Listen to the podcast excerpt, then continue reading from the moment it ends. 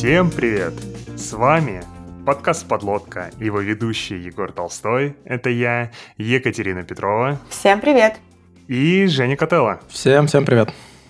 А перед тем, как мы перейдем к основному выпуску, мы продолжим нашу уже ставшую любимую рубрику, которую мы начали несколько выпусков назад, где мы обсуждаем разные новости про будущее и немного визионируем, потому что это, наконец-то, шанс раскрыться нашим способностям рассуждать, а не просто душнить на темы в обычных выпусках, в которых мы ничего не понимаем. Так, Жень, давай, расскажи, какая там у нас первая новость на сегодня? Да, первая новость у нас такая, что платформа для создания интернет-магазинов, я так понимаю, тут речь идет про Shopify, запатентовала новую систему, которая по снимкам человека определяет размер его тела с помощью искусственного интеллекта, то есть нейросеточки на службе тела.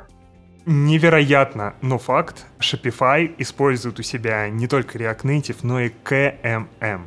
Поэтому можно сказать, что это замечательное будущее принесено нам Котлином. Егор, а какие ты видишь э, потенциальные сложности с этой системой? Может быть, какие-то доработки нужны будут к этой нейросети? Возможно, ей понадобится рентген, э, потому что как иначе она поймет, жирный ты или кость у тебя широкая. Вот, но, за, это нас а, заканцелят, и переходим к следующей новости. Окей. Так, что у нас следующее? В России создан модуль распознавания электросамокатов на дорогах с помощью нейросетей. Хорошо, что я живу в Санкт-Петербурге, где этот модуль не понадобится, потому что самокаты у нас уже отменили при чемпионате мира. Или что у нас было по футболу? Ну, Теперь меня еще футболисты заканцелят, видимо. Да, у меня ситуация еще проще. Я никогда в жизни на электросамокатах не катался. Время шокирующих признаний, поэтому я для этой нейросети буду невидим. Так что, друзья, если нужно какую-то контрабанду, передачки какие-то возить, обращайтесь. А в контексте новостей про искусственный интеллект и нейросети можно упомянуть и нужно упомянуть выделенные серверы GPU от нашего партнера Selectel, вместе с которыми мы и делаем эту рубрику. Для особенно требовательных задач вы можете арендовать себе сервер а, с GPU NVIDIA Tesla A100. Таким образом, вы не покупаете Tesla у Илона Маска, а покупаете ее у Selectel, что в разы лучше. Причем можно и не с одной видеокартой, а с несколькими. Короче, арендуйте выделенные серверы GPU для требовательных задач в Selectel. А сегодня мы будем говорить про то, как можно получить а, второе гражданство, если не только путем трудовой иммиграции, когда вы получаете какой-нибудь вкусный офер куда-нибудь там в Германию, в Штаты или еще где-нибудь в Европе и переезжаете туда. Помимо этого, оказывается, есть много-много-много других возможностей, и разобраться с ними нам поможет наш сегодняшний гость Анатолий Летаев, основатель компании Микронис, либертарианец и человек мира. Анатолий, привет. Привет. Я тебя кратко представил, но расскажи вообще о себе и как получилось так, что ты стал экспертом в вопросах второго гражданства. Ну, на самом деле, такая история достаточно длинная. Я еще в 2012 году получил первый вид на жительство для себя, для того, чтобы иметь возможность свободно путешествовать. Потом пришли друзья, друзья друзей, и, в общем-то, так состоялась моя компания. Теперь мы уже работаем по всему миру, в разных странах у нас офисы. И эта идея уже обрела не только бизнесовую часть, но и такую сильную философскую историю, потому что тема свободы, как бы она лежит, находится, точнее, вверху, скажем так, пирамидки Маслоу. Это то, к чему все стремятся, то, что у нас постоянно государства хотят отнять, и э, то, что делает нас действительно в реальности свободным, особенно вот сейчас такие ситуации, как с ковидом, например. А что вообще такое, в твоем понимании, свобода в этом контексте? Свобода в этом контексте — это возможность без каких-либо ограничений в любой момент выехать в любую страну и не просить ни у кого разрешения. То есть, например, если мы вернемся лет на 100 назад, мы вспомним, что у нас было там крепостное право, да, то есть хозяева не отпускали своих рабочих куда-то там за пределы своих имений. Дальше у нас были в Советском Союзе, да, жителям села не выдавали паспорта, чтобы они не могли попадать тоже в город. Даже последний режим, собственно, сегрегации, да, пал в 90-х годах. То есть эта тема, она как бы постоянно нас касается. Если говорить сейчас, то, слава богу, агрессивных каких-то историй, которые бы ограничивали свободу, нет. И, соответственно, паспорт и вид на жительство – это тот инструмент, который позволяет тебе самому, никого не спрашивая, ехать туда, куда ты хочешь. И особенно это актуально, естественно, для свободных профессий, айтишников, трейдеров, тех, кто занимается криптовалютами, рантье, ну, в общем, достаточно большое количество людей в действительности могут нуждаться в такой свободе.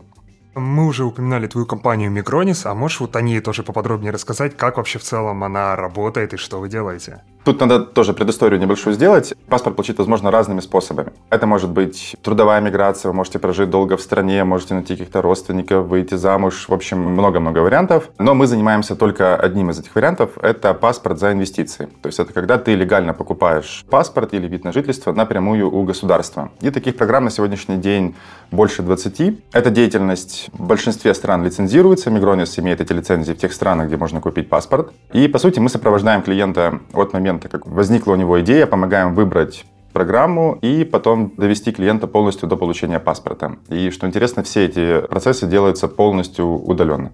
Давай для начала попробуем разобраться в терминах, потому что всегда-всегда здесь лежит самая сложность.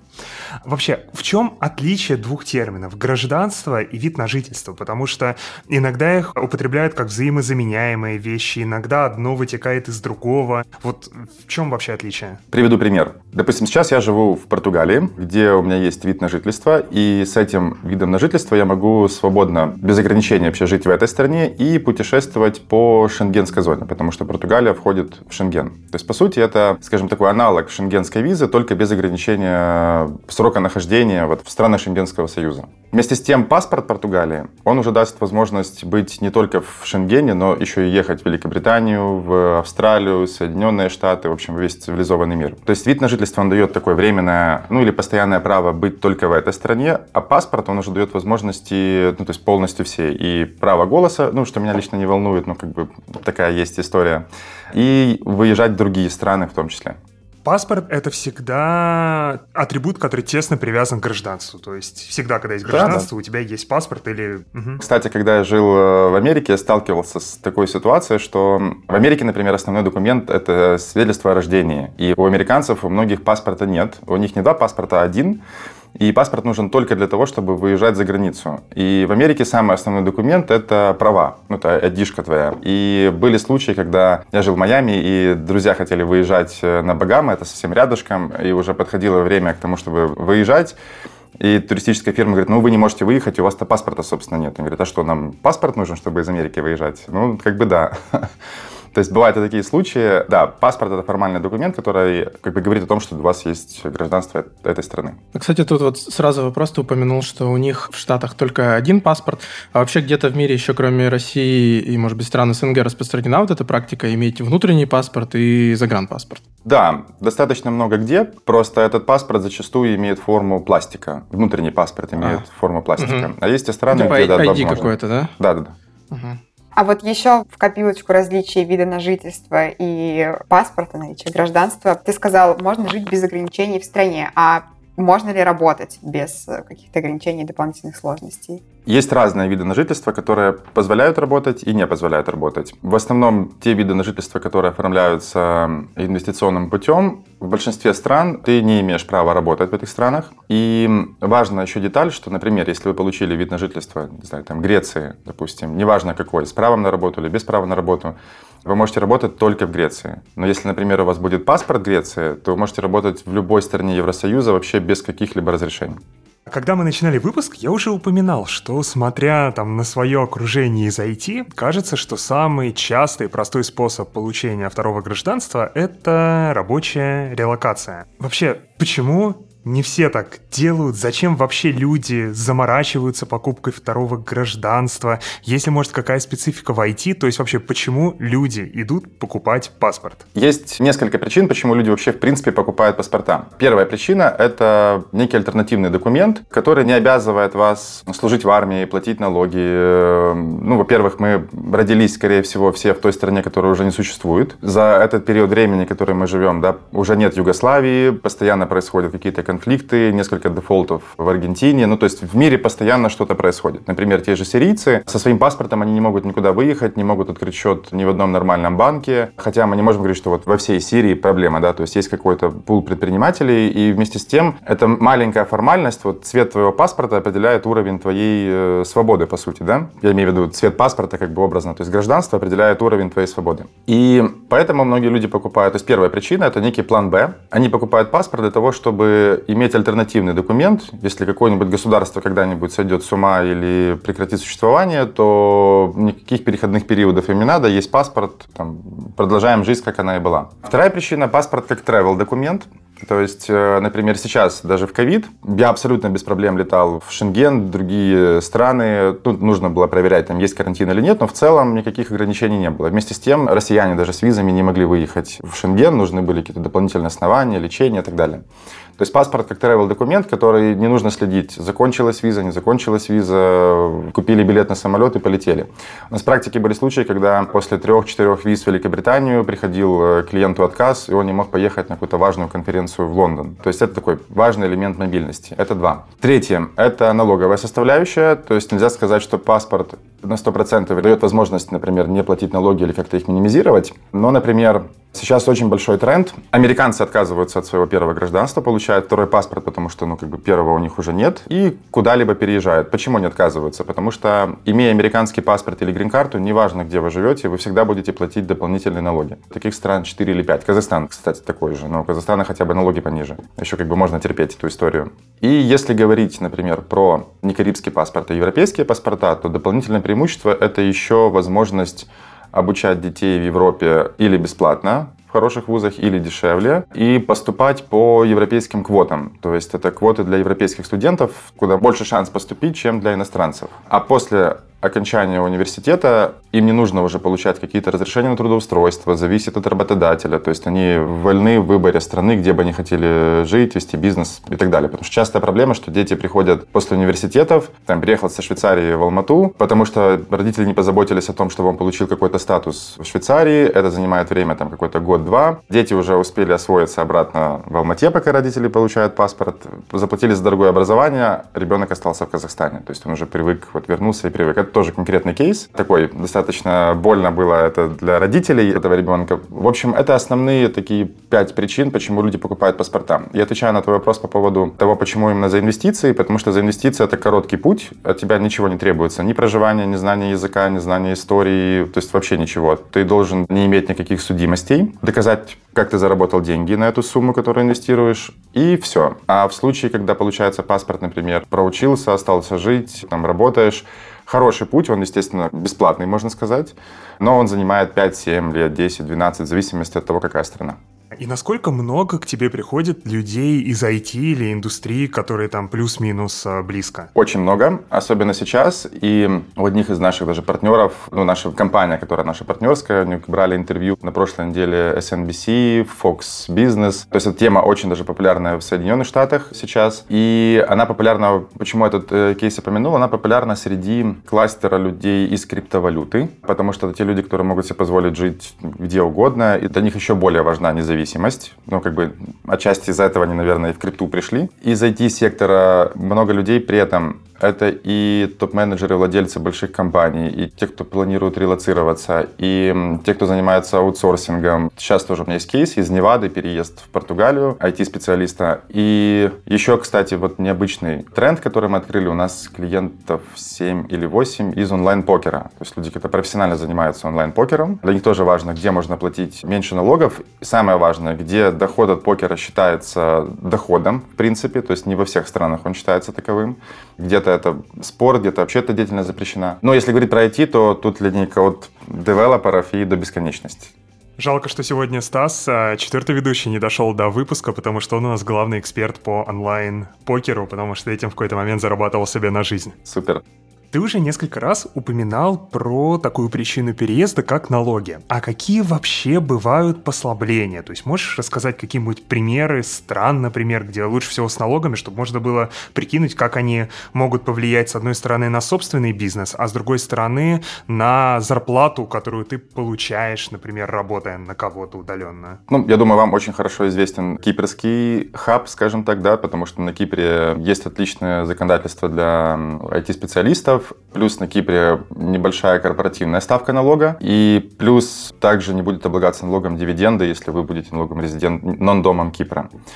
Мальта, может быть, в каких-то случаях Великобритания. Например, мой выбор пал на Португалию, потому что в Португалии есть возможность платить 0% на мировой доход на протяжении 10 лет. Это касается моих доходов частных, то есть получается, когда я получаю дивиденды за рубежа, например, с того же Кипра, заплатив маленький корпоративный налог, Португалия дополнительно не должен ничего доплачивать. Говоря про налоги, я бы сразу разделил их на два пункта. Первое – это корпоративные налоги, когда, допустим, мы релацируем компанию или хотим вести бизнес посредством другой компании, и личные налоги. По личным налогам в основном, конечно, это офшорные маленькие островные юрисдикции, где не просто будет жить после Москвы, Питера и даже, не знаю, Челябинска, Хабаровска. Это острова там, с населением от 60 там, до 400 тысяч человек с не самым понятным менталом, с медленным интернетом зачастую. Но вместе с тем, в том году я был как раз на острове Сен-Китс, я там познакомился с Роджером Вером. Это известный в крипто, скажем так, англосреде человек. Он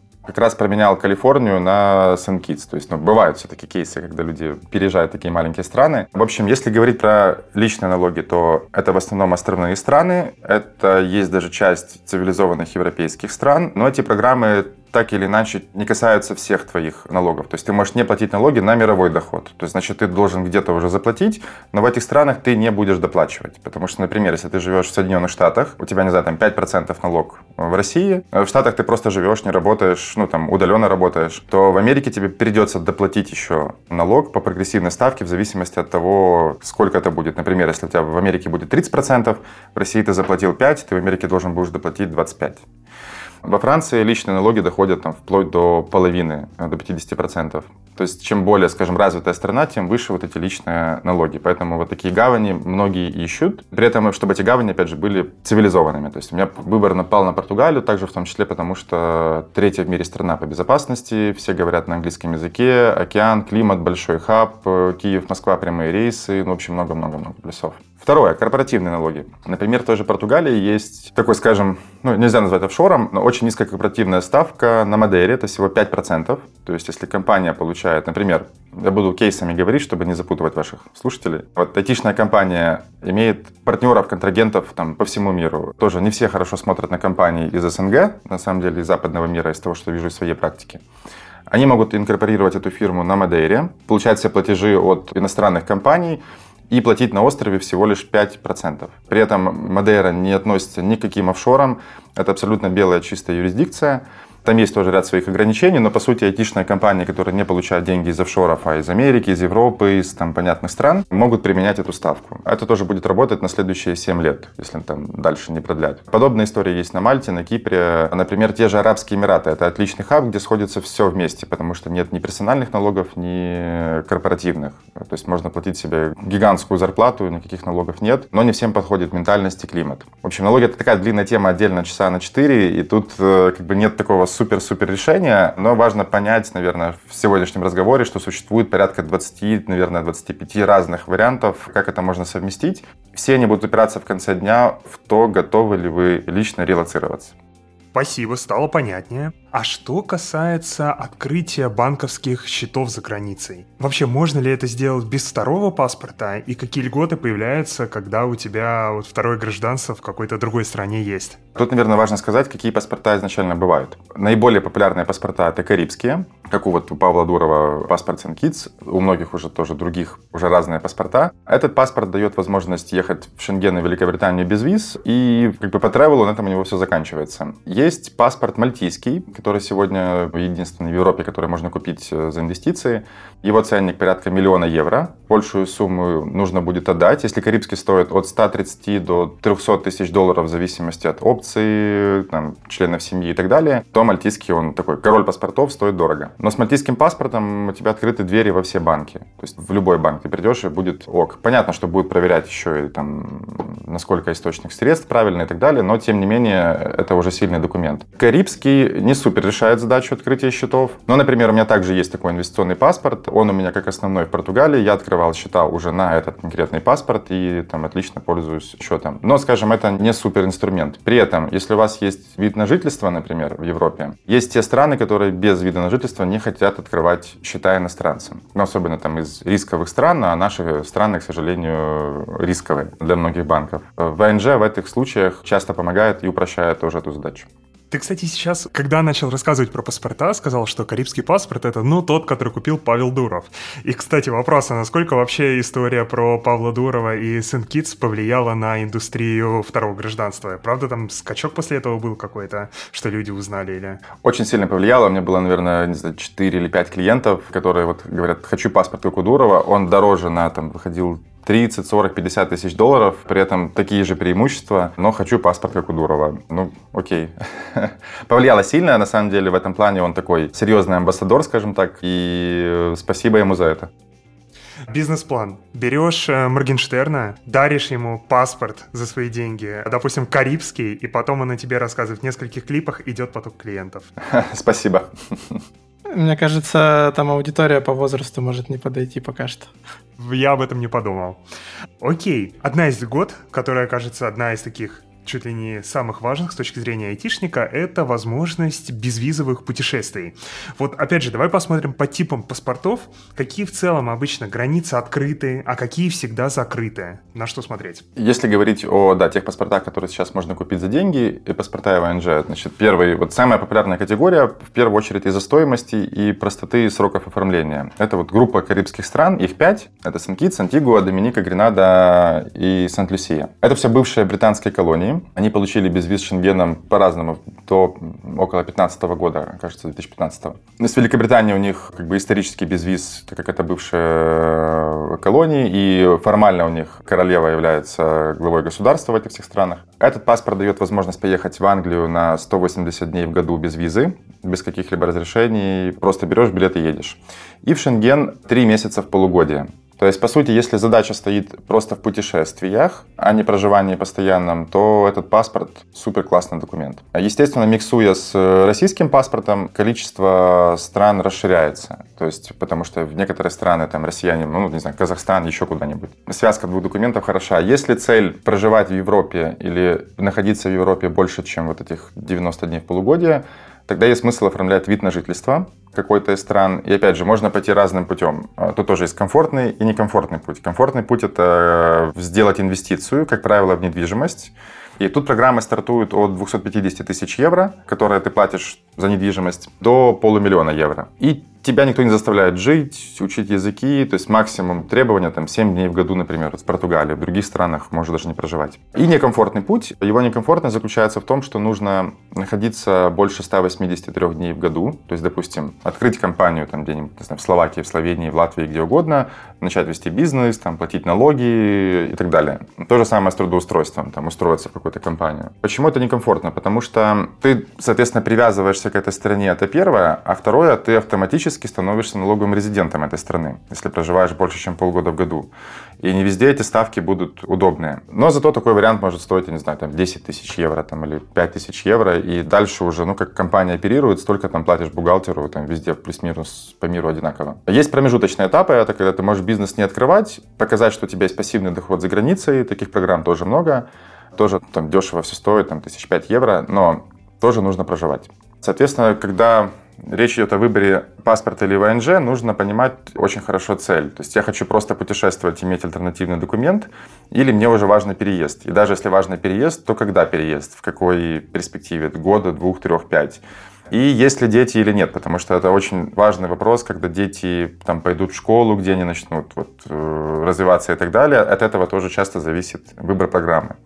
Или, если есть возможность сразу потратить миллион евро, то мальтийский паспорт решает полностью все. И ты можешь иметь его, никаких обязательств у тебя не будет. Вместе с тем ты сразу можешь переехать в Европу, ездить по миру. И на Мальте тоже есть удобная налоговая программа. А бывает ли такое, что ты, не знаю, посидел, пов... ну не ты, вернее, а твой клиент, или там просто абстрактный наш слушатель, посидел, повыбирал программу, выбрал ту страну, которая дает ему возможность проезда именно в те страны, в которые ему хотелось, берет себе паспорт, проходит год, и условия выезда из этой страны меняются. Допустим, не знаю, Сент-Кит и Невис поссорился с Британией, сжег портрет королевы, и теперь ты можешь выезжать только на соседний остров. Вообще, бывает такое? Единственный случай, который был, был. Это Канада забрала безвиз у Антигуа и Барбуды после одного э, скандала политического. И все. Вот на моей практике я не помню других случаев, когда такие ситуации были. Если говорить даже про Шенген, решение о безвизе принимается коллегиально. И, соответственно, и Шенген, в принципе, как бы как тренд, он идет на расширение количества безвизовых стран. Например, Украина получила эту возможность, Грузия, Молдова. Молдова тоже была, кстати, паспортная программа, но закрылась из-за их внутренних каких-то там непонятных политических нестабильностей. Вся Латинская Америка имеет безвиз, ну или практически вся, с э, Шенгеном, и с Великобританией в том числе. А Латинская Америка — это 200 миллионов Бразилия, это, ну, это очень большие страны. Даже там Украина не маленькая страна. И вот эти страны, естественно, скажем, являются более рисковыми для Европы, то, что там какая-то иммиграция пойдет. А карибские страны, как я уже говорил, это от 50 до 200 тысяч населения тех стран, которые продают паспорта. И паспортов было продано где-то около, ну скажем так, ежегодно, я думаю, цифра порядка тысяч трех-пяти. И, естественно, это никак не влияет на миграцию, потому что ты и так ограничен во времени. Ты не можешь проживать, работать с этим паспортом. Государство проводит такую достаточно тщательную проверку, есть отказы по всем этим программам. Соответственно, с точки зрения каких-то миграционных моментов, это не несет Шенгену и Великобритании никаких рисков. Как минимум, они вообще намного меньше, чем те страны, у которых большие, у которых без виз, у которых есть интерес к Европе.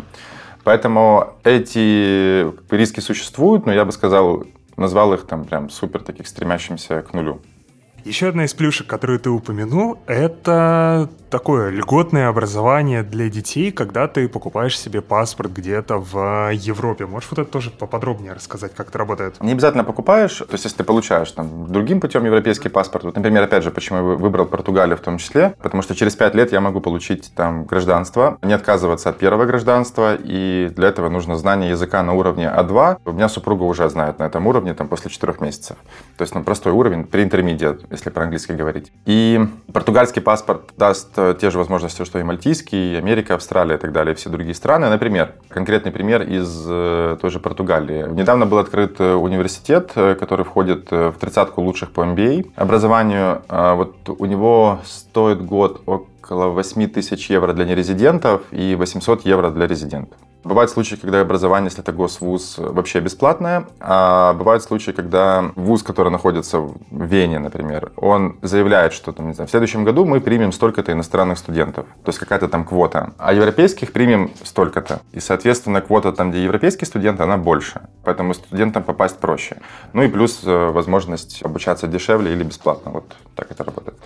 А как вообще получение второго гражданства распространяется на семью? Есть ли программы, где они за тобой хвостиком идут, или везде надо доплачивать? То есть как вообще поступить, и кто такая семья в этом плане? По всем программам семьи могут проходить. Могут проходить в основном дети до 21 года, если мы говорим про Европу. Ну, начиная от 21, это Греция. В Португалии нет ограничения по возрасту детей. Главное, чтобы они были иждивенцами, учились, не были женаты и не работали. То есть были кейсы, когда дети и 31 год вместе с родителями попадали. Также практически по всем программам это могут быть родители. Родители иногда ограничиваются тоже возрастом там 55-60 лет, плюс в зависимости от программы также они должны не работать. И уже вот в карибских странах даже можно добавлять братьев и сестер, которые также зависят от основного заявителя, то есть не работают. То есть такой, можно прям таким табором получить паспорт глобально.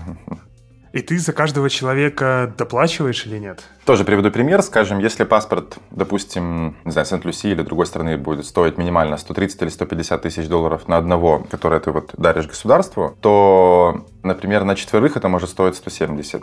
Там, на семерых это может стоить, не знаю, 220. То есть уже нету такой прям супер доплаты, это все не умножается. Mm-hmm.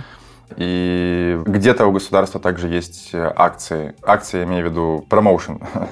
это уже как бы рынок паспортов, он такой конкурентный, государства между собой уже тоже конкурируют, потому что в некоторых странах, вот этих маленьких карибских, паспортные программы приносят вплоть до 25% от ВВП. Соответственно, это как бы для них такой серьезный бизнес. И, например, они бывают, дают акции для четверых, как для одного например. Или когда у них были ураганы, например, там часто ураганы, они говорят, вот у нас мы создали Hurricane Fund, цена снижена там на, не знаю, 50 тысяч. И это происходит постоянно, они конкурируют по стоимости тоже, и такие моменты, конечно, спрос очень сильно растет.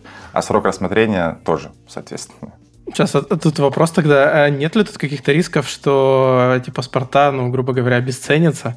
Ну, то есть, грубо говоря, если они вот так вот условно задешево всем желающим раздают, э, не может ли случиться, что все скажут, там, не знаю, в шенгенской зоне скажут, да ну вас нафиг, вы кому попало свои паспорта продаете, дайте-ка мы вас отрежем. Не было таких прецедентов? Скажем так, чтобы это экстремально прям стоимость росла вниз, нет. Меньше 100 тысяч нигде нет программ. Те, которые новые, даже программы сейчас где-то принимаются, то есть они все 100 плюс, а 100 плюс это уже тот порог, который плюс-минус отсекает, например, тех, кто желает работать в Европе. Ну, то есть он как бы вряд ли заплатит, подарит государству 100 тысяч за паспорт.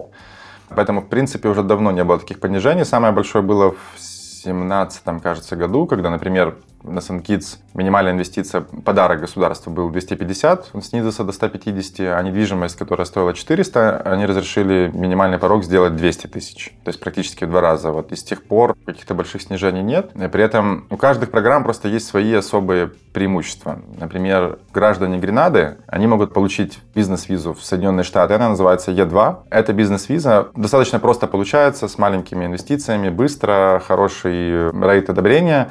Но ее нет у россиян, у китайцев, у индусов, у бразильцев. То есть у тех наций, у которых большой спрос на переезд в Америку. И, соответственно, для них это путь. Такая же виза есть у Турции и у Черногории. И поэтому, например, еще появляется дополнительный спрос через паспорт попадания в эти страны. Например, американцам важно попадать в Россию. Паспорт SunKids дает такую возможность. То есть они могут покупать э, для этого паспорт. Из-за того, что эти программы имеют определенный такой региональный разный спрос, у них у всех, в принципе, есть клиенты. Поэтому я не думаю, что будет как-то снижаться в ближайшем будущем стоимость. При этом новые программы тоже принимаются, но этот процесс длинный, потому что везде, где принимают участие государство, все быстро не происходит. И поэтому у них конкурентов новых не появляется.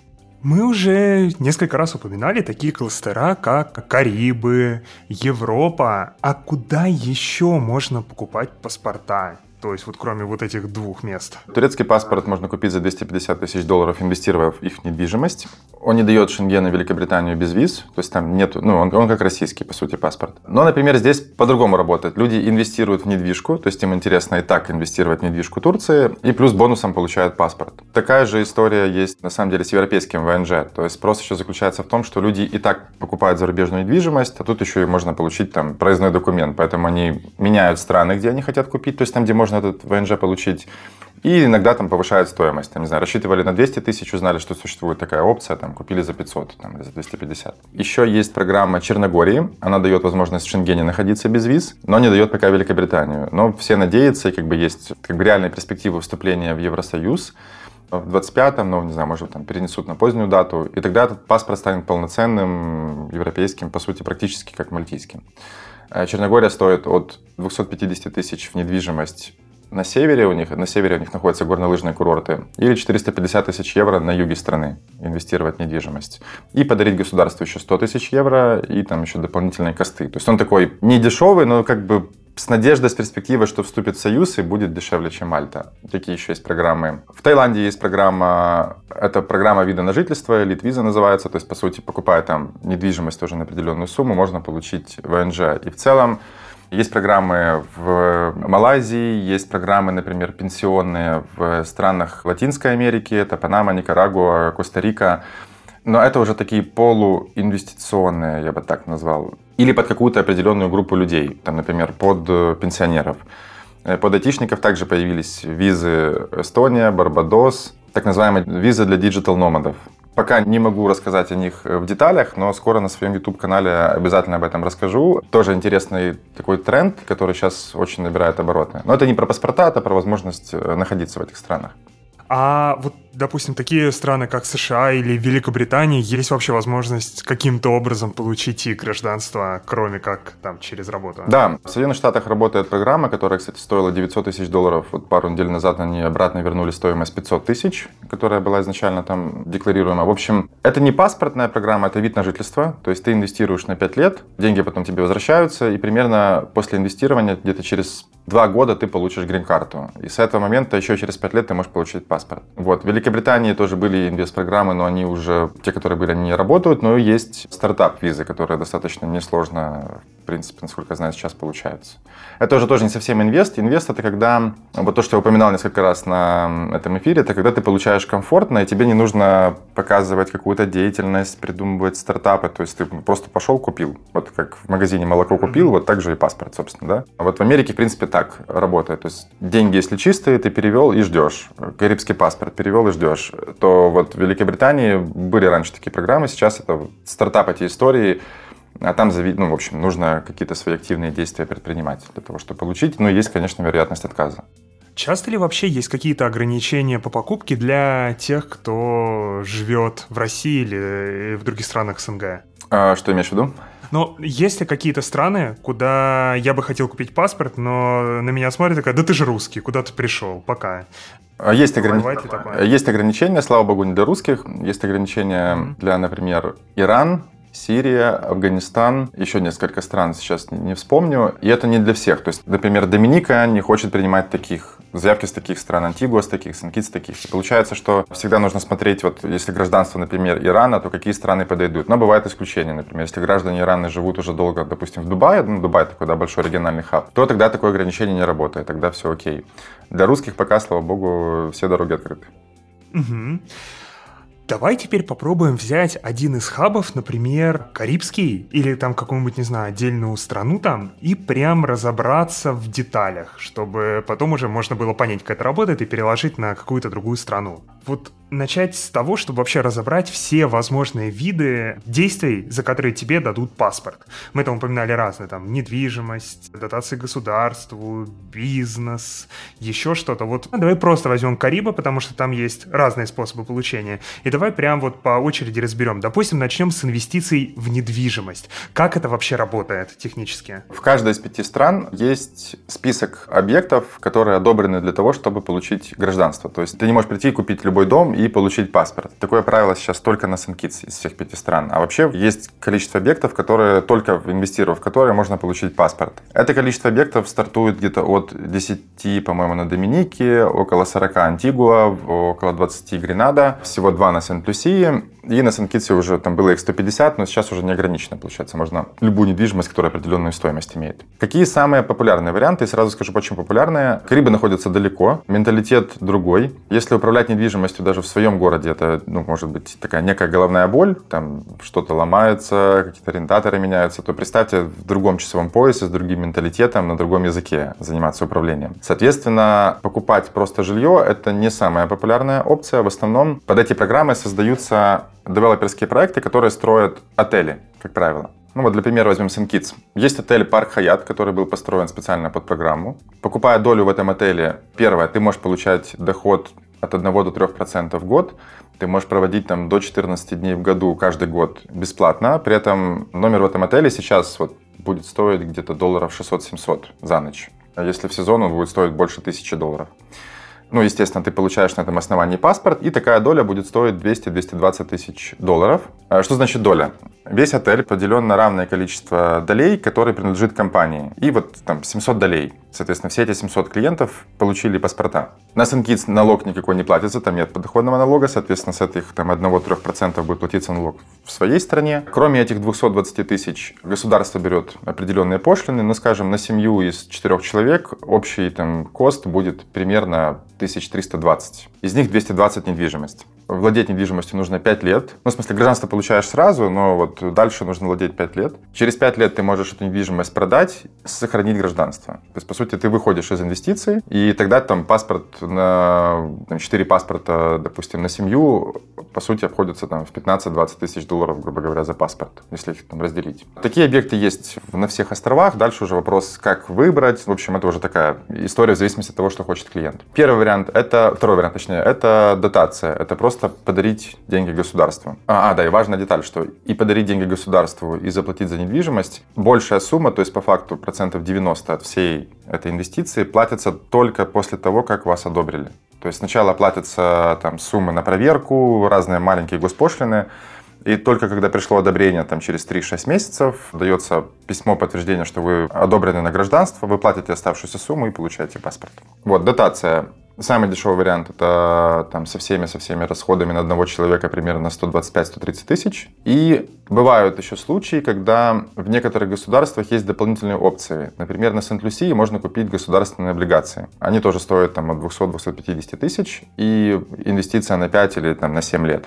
Они беспроцентные, доход никакой не получается, но зато вот как бы для кого-то важно, чтобы это были гособлигации, вроде бы надежные. И также на Сент-Люсии и на Антигуа есть вариант инвестировать в бизнес. То есть вы сами можете открыть какой-то бизнес именно по этой госпрограмме и получить ВНЖ. Но там суммы большие, там уже вот миллиона долларов и выше. Это все варианты, по сути, которыми можно получить. Ну, или можно перевести ребенка, родить его на SunKids и тоже получить паспорт, в принципе. А вот по жилью тоже вопрос сразу есть. Получается, если вложиться именно инвестировать в жилье, вот там, допустим, 5 лет нужно, чтобы оно там у тебя было как-то, и получается, вот весь этот срок, его нельзя никуда перепродавать, никому... Короче, из этой инвестиции выходить никак нельзя, я же правильно понял? Ну, можно выйти, но тогда потеряется паспорт. Ага. То есть, как ты продаешь там свою долю в гостинице, и тут тебя хватают на улице, отбирают паспорт и выдворяют из страны? Или как это вообще устроено? Э, кстати, я не знаю даже, как это будет работать, потому что таких случаев никогда не было, но просто как это сработает с легальной стороны. Все эти перепродажи происходят ну, тоже через государственные органы, то есть все акции регистрируются. Соответственно, когда агентство по гражданству будет видеть, что 5 лет не прошло, а право на эту долю перешло куда-то, то наверняка они выдадут, опять же говорю, опыта такого не было. Я так подозреваю, что они выпишут какой-то акт, что ну, вот, гражданство уже не работает. Понятно, что на сам документ, наверное, это как-то влиять не будет. Или они отправят э, информацию в шенгенскую информационную систему, что этот паспорт больше там не eligible for travel. Не знаю, могу только предполагать. А какая вообще причина может быть у людей выбирать не инвестиции в облигации или недвижимость, а дотацию государству? Потому что дотация, она не возвращается, инвестиции, они возвращаются. Ну, если облигации возвращаются, если недвижимость, их можно продать, можно продать за столько же, можно в большей степени продаются с дисконтом. Но первое, сам как бы порог входа все-таки меньше, то есть людям комфортнее меньше суммы заплатить. А второе, те, кто особенно работают в трейдерстве, в э, криптовалютах. Вот эта разница, например, там в 150, в 100 тысяч, вот эта экономия, эти 100 тысяч могут принести там больше денег на этом промежутке 5 лет и э, перекрыть затраты все. Поэтому они выбирают меньше инвестировать, больше вложить в свои какие-то бизнесы. Но вместе с тем даже эта группа клиентов покупают недвижимость, потому что в дополнение к этому они имеют возможность путешествовать, а эта группа людей путешествует часто. И, кстати, многие, вот у нас есть клиенты, кто занимается инвестированием и классическими в криптовалюту, они живут в Мексике, в Бразилии, в Панаме, в Майами, и для них этот регион там понятен, и получается, на 14 дней, приехав в отель, который будет стоить за эти две недели там, порядка 10 тысяч э, долларов, это реально шикарный отель с видом на вулкан, там 5 звезд, ну все очень круто. Там можно встретить легко каких-то там звезд голливудских, американских, потому что это очень популярное направление для них. И, например, этот же упомянутый отель Пар Хаят, он был признан журналом CNN Travel лучшим отелем на Карибах в 17 кажется, году. Там есть Four Seasons, который купил Билл Гейтс, который тоже подходит под программу, Six Senses, Кемпинский. То есть хорошая сеть. И программа стала таким бустером роста хорошего такого luxury отельного сегмента на островах. Ну и, соответственно, поехал американский турист туда и канадский очень активно. То есть меньше инвестируют, больше у себя зарабатывают или просто недостаточно денег на инвестицию. Это две такие главные причины. А тут еще тоже сразу вопрос э, про, опять же, недвижимость. Вот насколько я понял, все инвестиции в недвижимость, в гостиницы, ну, вообще вот этот отельный бизнес, все через государство но ты говоришь, что некоторые из них прям целенаправленно под эти программы создаются. А вот ну, означает ли это, что раз уж туда вовлечено государство, то все варианты какого-то мошенничества или всяких каких-то странных мутных схем исключены, не может случиться такого, что ты вложил деньги в, действительно там в какой-то объект, в гостиницу, которую по такой программе строят, а потом оказалось, что это все какой-то фрод, и никакой гостиницы на самом деле нет. Или такие кейсы все-таки бывают? К сожалению, есть такие кейсы. Вот я был в феврале прошлого года на всех этих пяти Карибских островах, снял видео о трех таких фрод-проектах, то есть я прям поехал на место, увидел, что это такое. При этом там тоже были привлечены неплохие бренды. Это было трендово в 14-13, по-моему, годах, когда только программа пошла, когда было меньше контроля, или что происходило, как бы застройщики начинали проекты, то есть там те проекты, где я был, это там 7-8 этажей уже построенных, то есть стоит скелет или стоят там какие-то домики и все, и больше ничего не происходит. Основатель этих проектов, собрал эти деньги, которые ему нужны, дальше ничего не достраивает, ну и куда-то там улетел с каким-то, наверное, тоже альтернативным паспортом. Сейчас эта ситуация уже в таком ключе, ну, скажем, возможно, но очень тоже стремится к нулю, потому что государство уже делает больше контроль при отборе таких застройщиков. Это первое. А второе, появились уже те застройщики, которые начинали строить еще там, в 10-х, 11-х годах, у которых за спиной уже там по 3, по 4 проекта на разных островах. И, соответственно, как бы можно выбрать действительно хорошего. Но риск такой, естественно, всегда существует. Надо ли приезжать в страну для того, чтобы паспорт получить, или все это вообще делается удаленно в цифре? Только Антигуа, одна страна, в которой необходимо приехать, но не на получение паспорта, а просто на 5 дней в течение первых пяти лет. И то они сейчас делают апдейт, э, там, чтобы этого не было. Э, не было такой необходимости. Все остальные страны, единственное, куда нужно будет выйти из дома, это к нотариусу, чтобы сделать э, копии там, паспортов своих национальных, в банке запросить выписку и там, получить, отправить DHL. То есть вот все. И то нотариуса можно, наверное, домой пригласить к себе. Даже справки несудимости получаются онлайн. То есть по факту можно честно заявлять, что не выходя из дома, можно получить паспорт. То есть, еще раз серьезно, ты гражданин какой-нибудь страны, допустим, сын Китса того же, и ты ни разу там не был, даже близко. Конечно, я гражданин Вануату. Это интересно. Это не карибская страна, она находится в Австралии, тоже у них есть паспортная программа с такими же преимуществами. Я там не был, я, конечно, хочу поехать на вторую родину, потому что, ну, это мой бизнес, мне как бы в принципе туда интересно попасть. Но не был, да. И скажу так, процентов 95, наверное, клиентов не были там, и вряд ли кто-то поедет. Ну, то есть это инструмент. Окей. А появляются ли у тебя какие-то дополнительные обязательства к той стране, гражданином которой ты стал? Там то же самое, не знаю, отслужить в армии, или участвовать в выборах, или что-то еще, или вообще все это мимо? Должен присягнуть королеве, что не будешь людоедом, если принимаешь на Вануату гражданство. Э, шучу. На самом деле никаких обязательств нет. По налогам есть и страны, где вообще нет подоходного налога, как, например, Сен-Китс. То есть живешь там, не живешь, ты налоги не платишь. Есть и страны, где есть такой налог, но только если ты живешь. Никаких обязательств по проживанию, по языку, по знанию, там, не знаю, истории, армии и других нет абсолютно. То есть в чем как раз-таки прелесть этого паспорта, то, что он дает э, только преимущества и нет никаких недостатков. Вместе с тем, прекрасный американский паспорт с точки зрения путешествий обязывает тебя на всю жизнь платить налоги в этой стране. Вот у меня у сына американский паспорт, и когда ему там исполнится уже какой-то осознанный 16-й там год, я ему скажу, что смотри, дальше у тебя выбор. Можешь учиться, например, в Америке, я не знаю, получать это все бенефиты, но обязательно помни о том, что если ты захочешь вот, не связывать себя с Америкой, то от паспорта нужно будет избавляться. И при этом в Америке это непросто. Ты должен заплатить exit tax, так называемый, то есть налог на выход из гражданства, по сути, который, скажем, примерно приравнивается э, приросту капитала за все время, которое ты э, был там. То есть это может быть большая сумма, да. Поэтому выход из Америки это тоже больно и дорого. Соответственно, нужно эти вещи планировать сразу, потому что у нас был какой-то тренд такой, да и сейчас он есть, приехать в Майами там или куда-то родить ребенка и подарить ему этот прекрасный документ. Но если ребенок станет успешным предпринимателем в будущем, не исключено, что он попадет в такую же ситуацию, как Тиньков, например, да, который вот, ну, сейчас там дело, непонятно, чем оно закончится. С Карибами все супер в этом плане.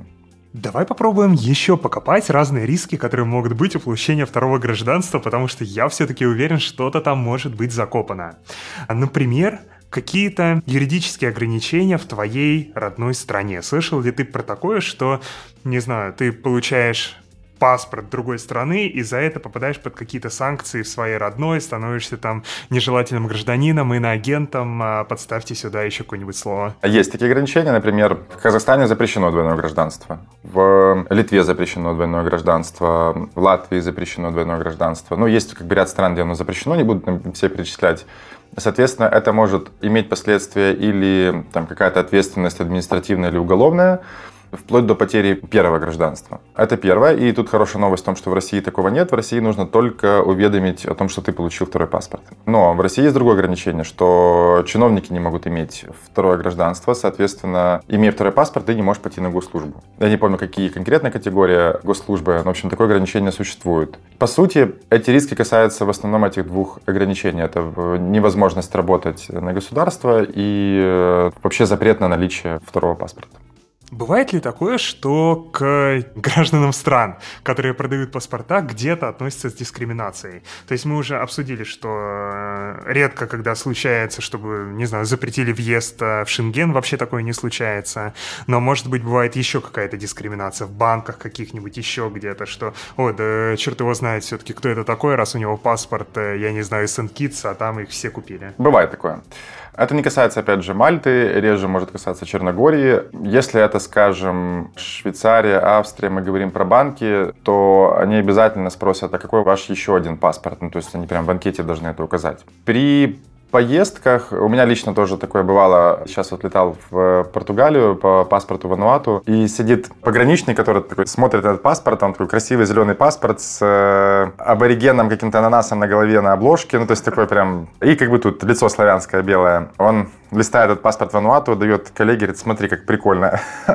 ну, все, поставил штамп, пошел дальше. Бывает иногда спрашивают, вот у меня тоже был случай с клиентом, он летел из Карибов на Великобританию, и его рассматривали там паспорт минут 20 и расспрашивали, почему в этом паспорте нету еще никаких отметок. Потому что он, соответственно, по почте приходит, и ты по нему сразу летишь. И, ну, как бы не все знают, что, понятно, паспорт есть за инвестиции. Объясняешь, как бы, и все окей. Я люблю ломать немножко так систему другим своим паспортом, моим любимым. Это паспорт э, гражданина мира, который стоит всего лишь там 140 долларов. Такой паспорт есть у Барака Обамы, у Опра Винфри. Это больше не travel документ, это statement. Его можно получить онлайн, его выдают с 48 года, уже пару миллионов человек его получили. Он дает без виз только в Эквадор, Мавританию, там еще несколько стран. Я обязательно проверю Мавританию э, в будущем. То есть на нем так и написано «Паспорт мира». Когда открываешь, написано World Government of All Citizens. И вот с этим паспортом я очень люблю помучить работников аэропортов на внутренних рейсах. То есть я летал по нему из Мадейры в Лиссабон. Постоянно по нему заселяюсь э, в гостиницах, но не в России, а вот, там, вот в Украине, сейчас в Киеве нахожусь, в Европе. То есть его как бы в отелях его нормально принимают. В аэропортах как бы мне приходится все время с боем доказывать, что это внутренний рейс, вот э, вы меня должны зарегистрировать. Но это больше мой такой философский, заявочный документ. Еще очень важно, как можно попасть в проблемку при путешествиях, когда ты не в тот момент достаешь не тот паспорт. Что это значит? Вылетая из России, например, в Лондон, на регистрации вас просят, какое основание для въезда. Ну, у вас, соответственно, визы нет, есть паспорт Сен-Китс. Вы показываете паспорт Сен-Китс, а, ну да, все окей, на границе тоже все окей. И вот тут важно, что из России вы вылетаете по российскому, а прилетая в Англию, вы прилетаете уже по паспорту Сен-Китс. То есть вы показываете Сен-Китс, все, вышли, и вот обратно нужно лететь точно так же. То есть ты не можешь обратно вылетать по паспорту России, в котором нет визы, вот как-то там ты запутаешь пограничников, и они начнут э, час разбираться, в чем дело. Поэтому залетаем в страну по одному паспорту, по нему же вылетаем. А в России всегда повлетаем по российскому. Вот тут бывают иногда проблемы, когда клиенты путаются. У меня есть один друг, он тоже скоро будет видео у меня на канале, а у него 7 паспортов. Он их собирает уже, да, ни одного инвестиционного причем. А есть еще один друг, у него паспорт Сен-Китс, и он по нему был в 180 странах. То есть он скоро уже там Лебедева догонит. Ну, то есть люди летают без проблем. Но когда у тебя этих 7 паспортов, двое детей и супруга, он приносит папку с паспортами. То есть там реально вот такая папка с паспортами, да. Но зато вот опять же в ковид он был везде, и никто его не ограничивал. То есть бывает и до такого доходит, кто-то собирает марки, а кто-то паспорта. Очень кайфово. А бывает ли такое, что гражданство, которое ты купил, могут со временем из-за чего-то отозвать? Бывает. Такие скандалы есть на Кипре сейчас. Такие истории, по-моему, были тоже на Мальте. На Карибах я не помню таких историй. Но самое главное, что нужно знать, что всегда, конечно, могут отобрать паспорт по одной в основном причине. Это когда там были предоставлены поддельные документы там, или изменена как-то информация, и потом об этом узнали. Или, например, был, ну, в основном это, да, поддельных или ложных данных, потому что то же самое, что происходило на Кипре, когда государство недолжным образом проверяло документы там, по источнику, ну, это вот в основном касалось там, и российских олигархов, и не только их. Вместе с тем я еще не видел новости о том, что кто-то был лишен гражданства, только был шум в интернете и много этого шума. Но такое, да, возможно, естественно. Ты тоже уже рассказывала, как отказаться от гражданства США, что это долго, дорого и муторно. Насколько это сложно в других странах, если здесь тоже какие-то проблемы с этим, или обычно это проходит спокойно и легко? Ну, это всегда не супер легко, но это обычно занимает от 6 месяцев там, до 2 лет, в зависимости от страны, от бюрократических каких-то процедур. И еще один такой вопрос. Немного поговорить про будущее, про то, куда вообще развивается такая индустрия покупки гражданства. Какие вообще ты видишь тренды сейчас, какие страны выстрелят, что будет с ценами? И если кто-то нас сейчас послушал, вообще про что ему в первую очередь думать и зачем следить? Да, два разных вопроса, отвечу на первый. Программы принимаются, то есть каждый год там одна-две новые программы выходят, и это уже такой конкретный тренд, то есть уменьшение количества программ не происходило, только увеличение там, за последние лет 10. В России была даже принята программа «Золотых виз» в этом году, да, то есть российский вид на жительство, не паспорт, э, можно тоже купить за инвестиции. И на самом деле для тех, кто хочет платить меньше налогов, его вот как бы устраивает Россия, не самый худший вариант. Как всегда, не все там супер понятно, как, допустим, в Европе купил недвижку и получил ВНЖ, там тоже есть варианты там и с недвижимостью, и, и с бизнесом. Ну, в общем, это тренд. В России такое тоже есть. Все больше и больше стран это делают, поскольку, по сути, это бесплатные деньги в страну. Ну, то есть тебе не нужно ничего производить. Ты продаешь возможность, э, свободу, но ее пощупать нельзя, да, это как бы свободу. И, по сути, это развивает экономику, потому что задействованы, например, если говорить про Карибы, development растет, ну, недвижимость. Государство просто напрямую деньги получает, растут количество там рабочих мест, ну, то есть это очень выгодно. А другие страны это тоже видят, и если они не бюрократические там и какие-то коррупционные, то у них получается быстро эти программы делать и внедрять. Поэтому я вижу тренд только на увеличение. Если говорить про клиентскую сторону, то большинство стран публикуют статистику. Статистика тоже постоянно растет по получению ВНЖ и гражданства. Например, в ковид количество заявок выросло дважды. Там у большинства компаний, у нас, у конкурентов. Потому что люди почувствовали, что такое вот ограничение свободы на практике. Чем больше людей получают эти паспорта, начинают делиться с другими, тем больше сам тоже вот рынок расширяется. Если раньше паспорт это что-то было такое непонятное, незаконное, там, знаешь, как в фильме, там, из пальто достаешь документ, то сейчас уже всем понятно, что никакой экзотики в этом нет, и ты уже не супергерой, если у тебя паспорт Сенкитс, хотя был таковым лет 10 назад, там, мог удивлять всех в бане, там, вот что у меня есть, да. Поэтому тренд растет, программ становится больше, людей покупают больше. Второй вопрос. Второй вопрос — это нас послушали, решили, что, блин, кажется, классно бы попробовать куда-то мигрировать. А за какими, может быть, каналами, кроме того, Ютуба, последить? Хотя, и, ну, видимо, на него подписаться тоже, чтобы заметить в нужный момент подходящую тебе программу с какой-нибудь очередной классной скидкой. Да, на самом деле это не только про иммиграцию, как я говорил, да, то есть паспорт это еще и, ну, как инструмент для других вещей, то есть это не всегда про иммиграцию и вообще никогда про патриотизм, то есть это вот разные абсолютно вещи. Ну, я расскажу, да, пару слов о своем канале. Я рассказываю сейчас о разных странах для переезда, при этом покрываю такие блоки, как медицина, образование, то есть мы берем интервью в школах, садиках, общаемся с налоговой, общаемся, с, берем интервью людей, там, Бразилия, Россия, Великобритания, то есть разные кейсы, разные портреты людей, чтобы было легче принять решение о переезде. То есть, например, вот через неделю у меня выйдет ролик о Мадейре, где мы очень подробно расскажем о 5% налоге, где взял интервью у нескольких digital nomad ов из разных стран, то есть они делятся своими кейсами побывали на крутейшем коворкинге, который находится прямо на пирсе с видом на океан, в арт-объекте находится, куда эти digital nomad ы могут приходить. Посетили digital-деревню, digital nomad, ну и вот эту вот деревню тоже на острове, о которой все говорят, но никто ее не видел никогда. То есть она существует все-таки, да.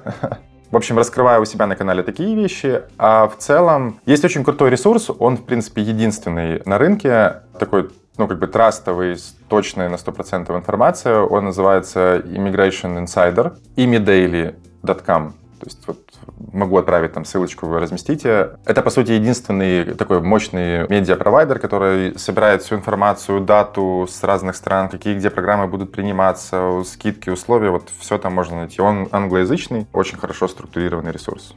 Окей, тогда спасибо за твои ответы. И кажется, самое время подводить черту. Сегодня мы поговорили обо всем, что касается того, как получить второе гражданство и еще один паспорт в свою коллекцию. Про то, в какие страны вообще можно уехать, за что дают паспорт, какие критерии стоит учитывать, когда ты выбираешь себе второе гражданство, а какие риски при этом ожидают, какие плюшки ты получаешь. Короче говоря, разобрали все-все-все, что только можно. Анатолий, спасибо большое, что пришел к нам, поделился своим огромным уникальным опытом. Мне кажется, это гиперценная и полезная информация, которую довольно сложно найти, кроме как у тебя. Спасибо тебе большое. Ребята, спасибо вам за приглашение и надеюсь, было полезно. И Егор. Да, Женя? А можно задать тебе вопрос? Да, давай. А что тебе нравится больше, чем тот факт, что ты можешь пойти и относительно недорого купить себе паспорт, где будет написано, что ты гражданин мира? Больше этого, дорогие друзья, мне нравится только то, что у меня паспорт самой великой страны мира России. Вот. А Кроме этого, мне нравится, когда вы ставите лайки нашему подкасту, твитите, ретвитите, рассказываете о нас своим друзьям, рассказывайте в социалках о том, как мы вам открыли глаза и что вы уже благодаря нам бежите сейчас покупать себе паспорт прямо у Анатолия.